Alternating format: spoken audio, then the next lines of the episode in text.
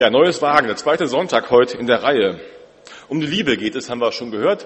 Nächstenliebe und ganz besonders heute speziell soll es um die Liebe zueinander gehen. Da wollen wir anfangen bei der Liebe untereinander unter uns Christen. Ich weiß nicht, ob Sie schon mal die Liebe geschmeckt haben. Die Liebe zum Beispiel im Joghurt, Landliebe. Oder bei Edeka wird ja geworben, wir lieben Lebensmittel. Kann man das schmecken? Und auch andere haben sich das aufs Etikett geschrieben, die Liebe. Liebe aus Liebe zum Katzenfutter, also für die Katzen, das Katzenfutter. Oder ein Elektronikmarkt wirbt mit der Liebe zur Technik. Und die Fastfood-Kette wirbt mit Ich liebe es. Ich habe noch nicht ganz verstanden, wer da wen liebt. Aber irgendwie geht es da auch um Liebe, angeblich. Also Liebe ist bei einigen Marken irgendwie mit ganz vorne im Spiel, aufs Etikett geschrieben. Aber wie ist das, wenn wir den Test machen würden? Wie viel Liebe steckt da wirklich drin bei dem, wo es draußen draufsteht? Bei der Technik oder bei dem Joghurt? Wenn wir den Test machen würden und jetzt mal alle schmecken würden, diesen und vielleicht noch einen anderen Joghurt, würde man einen Unterschied rausschmecken? Würde man die Liebe herausschmecken? Oder ist es am Ende nur ein Etikettenschwindel, der uns locken soll, das Produkt zu kaufen? Bei den Lebensmittelskandalen, die es ja momentan so gibt, da ist es ja nicht mehr selbstverständlich, dass man davon ausgehen kann, dass das mit Liebe zubereitet wurde. Da ging es dann eher um Profit und Effizienz. Jesus hat seinen Jüngern und seiner Gemeinde auch etwas aufs Etikett geschrieben eben auch die Liebe. Im Johannesevangelium wird uns geschrieben, was Jesus damals seinen Jüngern sagte. Ein neues Gebot gebe ich euch, dass ihr euch untereinander liebt, wie ich euch geliebt habe, damit auch ihr einander lieb habt. Daran wird jedermann erkennen, dass ihr meine Jünger seid, wenn ihr Liebe untereinander habt. Die Liebe untereinander soll also das Markenzeichen, das Erkennungszeichen sein von der Gemeinde Jesu, auch von der Gemeinschaft Barmstedt. Daran sollen die Menschen erkennen können, dass wir wirklich zu Jesus gehören. Jesus benennt hier nicht die richtige Lehre oder den großen Glauben, den man bewundern kann, oder die coolsten Veranstaltungen oder sonst was, sondern hier spricht er von der Liebe zueinander. Das nennt Jesus ein Erkennungszeichen. Es gibt noch andere Stellen, da nennt Jesus auch andere Erkennungszeichen, woran die Christen zu erkennen sein sollen. Aber hier spricht er von der Liebe. Können die Menschen das so erleben? Letzte Woche habe ich ja nachgefragt, am Ende der Predigt nochmal die Aufgabe oder die Einladung mitgegeben, sich so einen Zettel zu schnappen, neues Wagen und den eigenen Liebesfaktor mal zu spüren, den Herzschlag.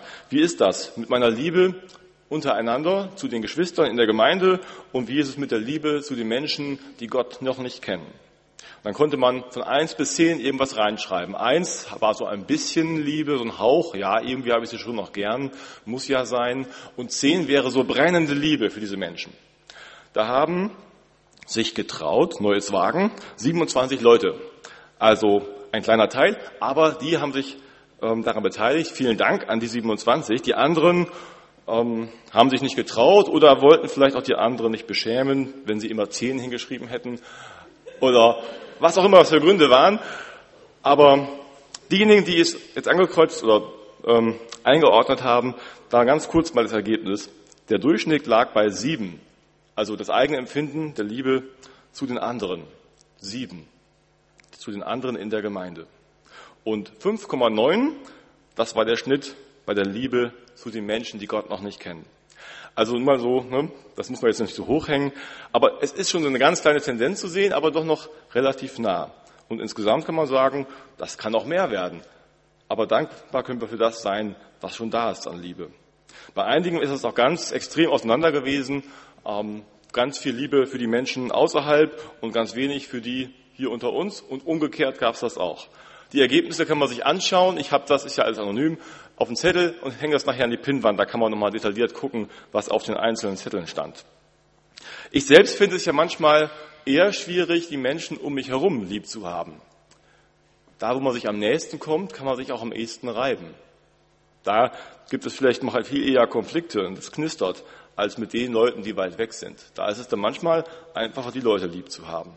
Und um das Miteinander soll es heute gehen. Die Liebe zueinander soll unser Markenzeichen sein. Wir tragen es ja unseren Namen sogar, Gemeinschaft. Gemeinschaft, das heißt für mich, hier sollen die Menschen eben Gemeinschaft erleben können, wo sie selbst auch teilhaben können, wenn sie dazukommen, wo wir ein gutes Miteinander haben oder zumindest um ein gutes Miteinander bemüht sind und nicht einer am anderen vorbeilebt. Und Jesu Wort verstehe ich so, wenn die Menschen uns erleben oder auch wir uns selbst hier erleben, in unserem Umgang miteinander soll erkennbar sein, ja, da ist Liebe drin, wie es auf dem Etikett steht. Da ist Liebe drin. Das spüre ich, da liegt es in der Luft. Es ist zu hören im Reden miteinander. Es ist zu sehen in den Blicken, wie die Menschen sich anschauen und umgehen miteinander. Das ist es, was Jesus möchte, dass da Liebe drin ist, nicht nur draußen draufsteht. Und daran können die Menschen prüfen. Er sagt, daran werden sie es erkennen, ob ihr meine Jünger seid. Daran können die Menschen das prüfen, wie ehrlich wir es meinen mit unserem Glauben. Oder ob es nur leere Worte sind. Sie viel reden von der Liebe, aber sie gar nicht leben. Ich bin sicher, Menschen beobachten uns. Sie beobachten uns vielleicht, bevor sie uns auch zuhören. Dass sie uns erstmal beobachten und sehen, was ist dran? Sind die glaubwürdig? Und uns dann ihr Ohr schenken und mehr hören wollen. Als Jesus seinen Jüngern diese Worte sagte, da wusste er, bald ist die gemeinsame Zeit zu Ende. Bald ist die Zeit zu Ende, wo wir so miteinander unterwegs sind. Bald werde ich nach Jerusalem gehen, ich werde sterben am Kreuz und auferstehen, in den Himmel fahren. Diese Zeit miteinander, so wie sie jetzt ist, ist zu Ende bald. Was wird dann bleiben? Wie wird es weitergehen? Die Jünger haben Jesus kennengelernt.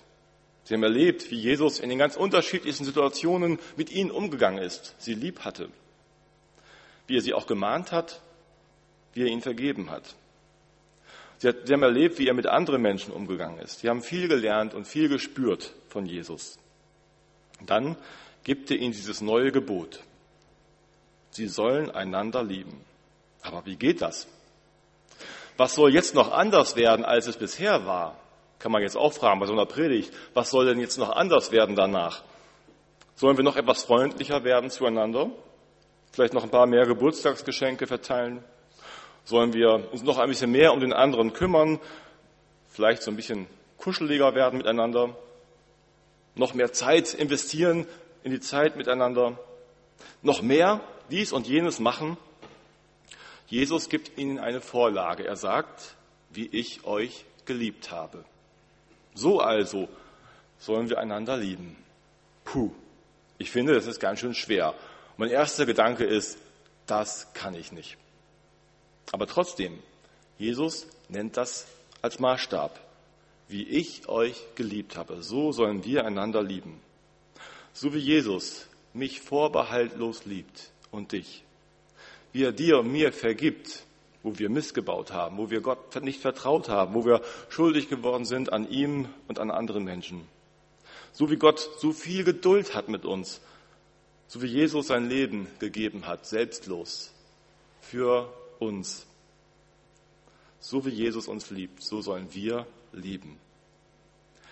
Jesus als Vorbild. Und ich glaube, wenn wir erkennen, was das für eine Liebe ist und wie sehr Jesus uns liebt, dann verändert diese Liebe. Dann bleibt sie nicht einfach und prallt ab an uns und perlt so an uns runter, sondern die dringt in uns ein und verändert uns. Dann ist es nicht nur ein Vorbild, dann wird diese Liebe selbst zu einer Quelle werden. Sie wird zu einer Quelle. So kann uns die Liebe verändern, dass wir auch lieben können. Martin Luther soll gesagt haben, Gott ist ein glühender Backofen voll Liebe. Und ich glaube, jeder von uns weiß, wie heiß so ein Blech im Ofen werden kann, wenn man den Kuchen rausholt. Da kann man sich die Finger ganz schön verbrennen dran. So steckt diese Liebe an. So will diese Liebe uns heiß machen, dass wir auch lieben können. So überträgt sich die Liebe Gottes auf unser Leben, die Liebe Jesu. Drei Gedanken daran noch angeknüpft. Es ist eben wichtig, dass wir selbst, jeder persönlich, einzeln, in einer, in einer Beziehung zu Jesus leben, dass wir angedockt bleiben an ihm, denn er ist die Quelle für die Liebe, dass wir an ihm dranbleiben und es selbst immer wieder empfangen. Die christliche Gemeinschaft lebt davon, dass ihre einzelnen Mitglieder einen eigenen Zugang haben zu dieser Liebesquelle, zu Jesus und sich daran wärmen können, immer wieder aufwärmen können, um anderen Liebe zu geben.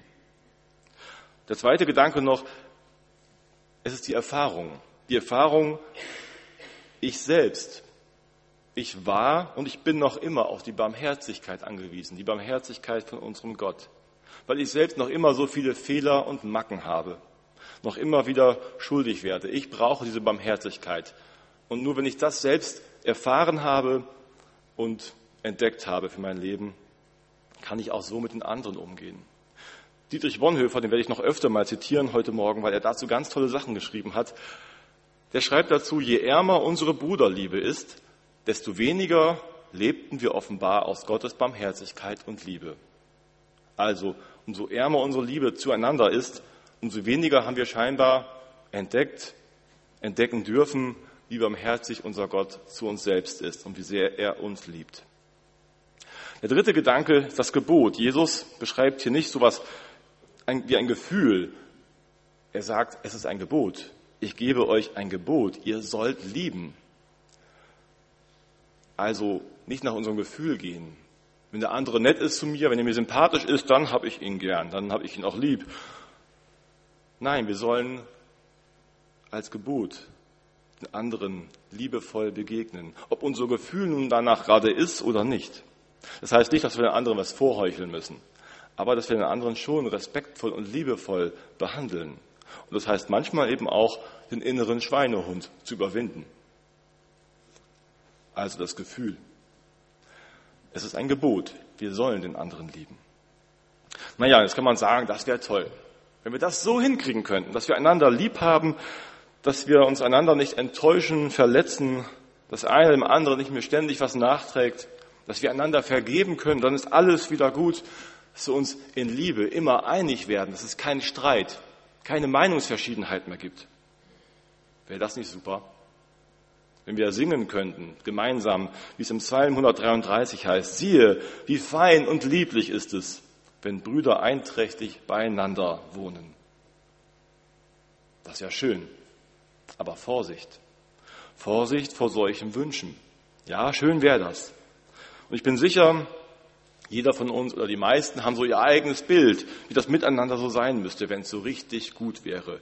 Vielleicht auch, was die anderen noch alles besser machen müssten. Vielleicht ein paar Sachen auch selber.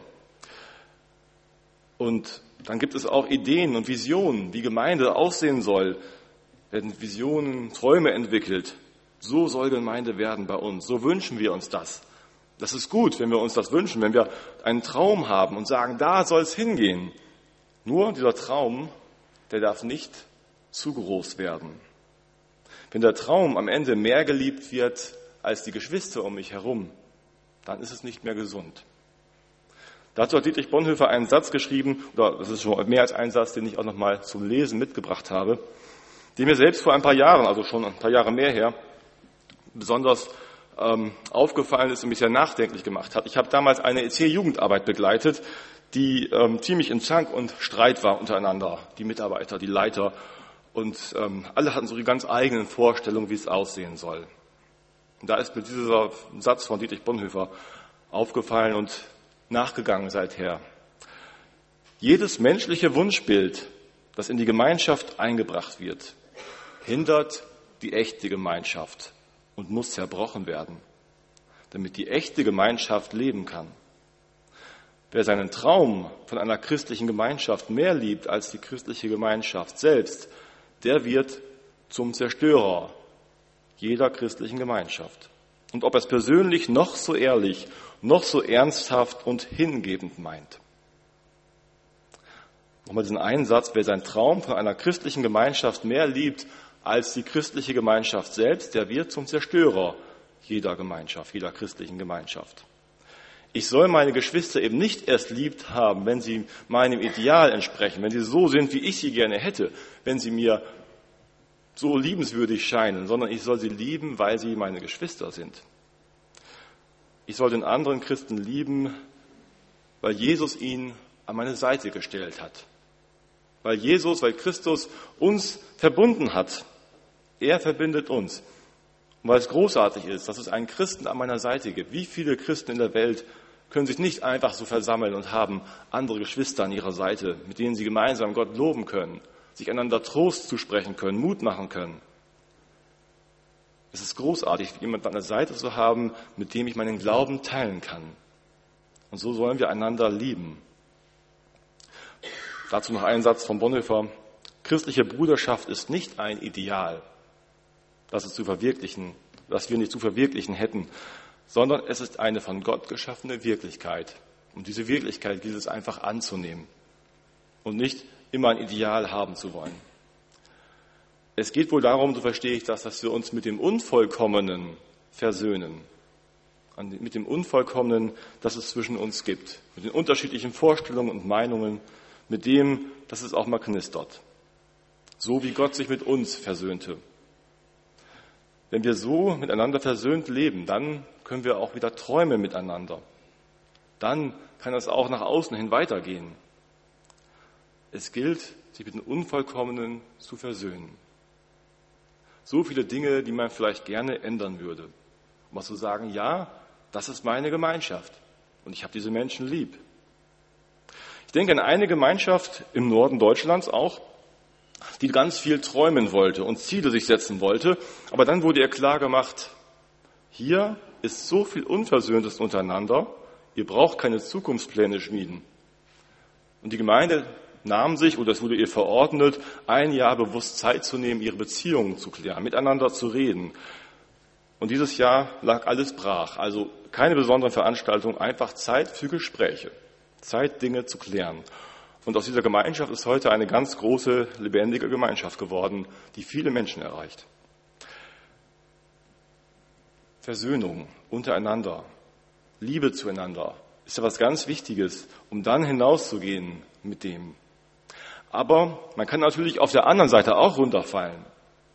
Man könnte auch sagen, erstmal brauchen wir eine vollkommene Gemeinde. Wenn es keine Meinungsverschiedenheiten mehr gibt, wenn es keinen Streit mehr untereinander gibt, keine Rechthaberei, wenn es so richtig gut läuft untereinander, dann, dann können wir unseren Auftrag angehen und der Welt von Jesus erzählen. So nach dem Motto, wenn das Haus blitzeblanke rein ist, dann laden wir Leute ein, vorher nicht. Das kann es auch nicht sein. Das kann einer Gemeinschaft auch lähmen, so lange zu warten. Also irgendwo gilt es, einen Weg dazwischen zu finden. Es gilt darum, nicht die Konflikte unter den Tisch zu kehren, bereit zu sein, sich zu versöhnen, ohne dem Ideal zu sehr nachzuhängen. Und dann gibt es noch eine Gefahr, die wir vielleicht haben. Die Gefahr der Selbstverliebtheit von Christen. Wenn Jesus sagt, dass wir einander lieben sollen, dann meint er damit nicht, dass wir in uns selbst verliebt sein sollen. So, ist es nicht schön zusammen? Lass uns so zusammenbleiben und hoffentlich kommt kein anderer mehr rein und stört uns irgendwie hier in unserer schönen Gemeinschaft. Uns geht es auch gut miteinander. Wenn ein anderer kommt, wird alles anders. Nein. Das gibt es manchmal. Manchmal in Gemeinden, manchmal in einzelnen Kreisen auch. Ein Beispiel dazu mal ähm, im Bild übertragen. Ein befreundetes Pärchen aus meiner Jugendzeit. Ich verrate jetzt nicht, wie die heißen. Ich nenne sie einfach mal Marius und Marianne. Marius und Marianne waren Freunde von mir und anderen und ich war mit Marius gut befreundet. Und Marius und Marianne, wir kamen über einen gemeinsamen Freundeskreis so öfter mal zusammen und die beiden sahen sich irgendwann an und verliebten sich ineinander. Sie verliebten sich, wurden ein Paar und plötzlich sahen sie keinen anderen mehr an.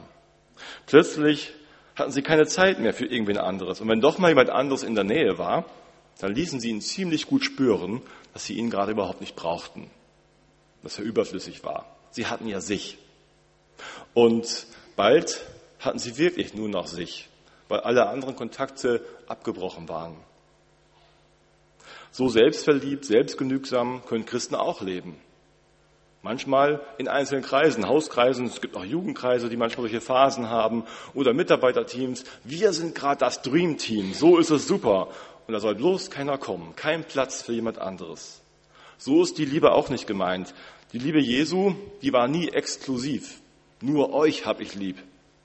Sondern er hat die Jünger mitgenommen in die Welt und zu den Menschen hin, sie in seiner Liebe hingeführt und ihnen auch gezeigt, wie lieb er sie Menschen hat. Und so soll eine christliche Gemeinschaft, auch wenn wir einander lieb haben, sich nicht abkapseln, sondern in der Liebe miteinander auch von dieser Liebe weitertragen und weitersagen. Zum Schluss noch ganz Konkretes zum Mitnehmen vielleicht. Vier Punkte. Lasst uns danken füreinander. Statt zu klagen, zu fordern, dass alles besser und anders werden müsste, lasst uns danken. Bei allem, was wir sehen, was uns vielleicht nicht so richtig gefällt, bei Kleinglauben, der uns begegnet, bei Schwierigkeiten, die da sind, wo wir immer wieder einen Blick auf Dinge haben, die nicht so gut laufen, lasst uns den Blick finden zu den Dingen, die gut sind.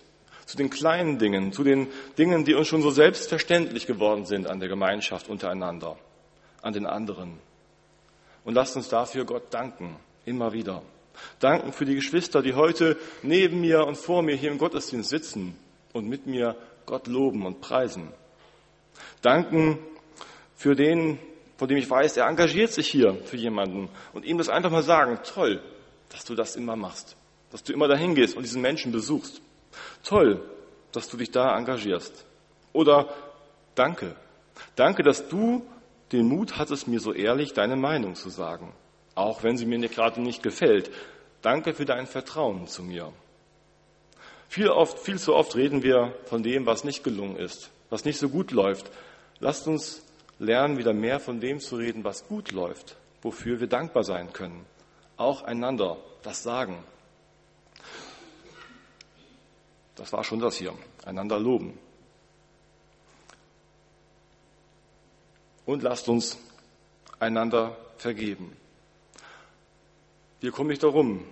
Es wird so bleiben, dass wir immer wieder auch mal schuldig werden aneinander.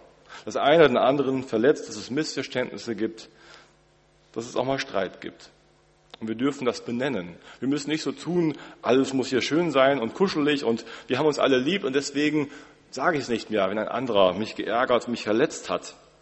Ich muss diesen Ärger nicht runterschlucken. Wir dürfen es aussprechen voreinander, aber wir sollen die alten Kamellen dann auch nicht noch über Jahre hinterher schleppen.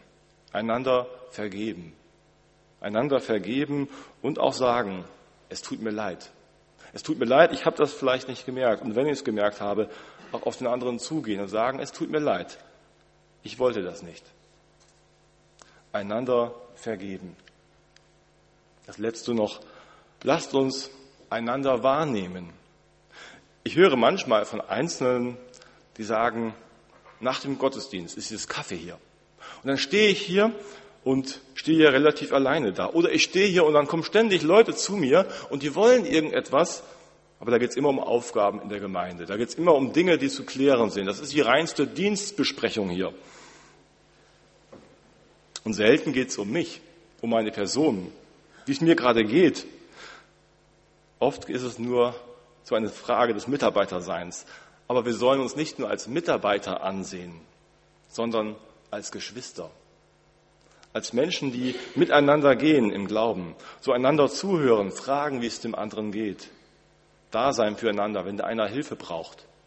Wir sind eine recht große Gemeinschaft und da hat nicht jeder jeden im Blick, das ist klar aber doch mal immer wieder zu gucken, kann ich die Menschen auch noch mal anders im Blick haben. Hier stehen noch drei Punkte, also das könnte man noch ganz weiter ergänzen.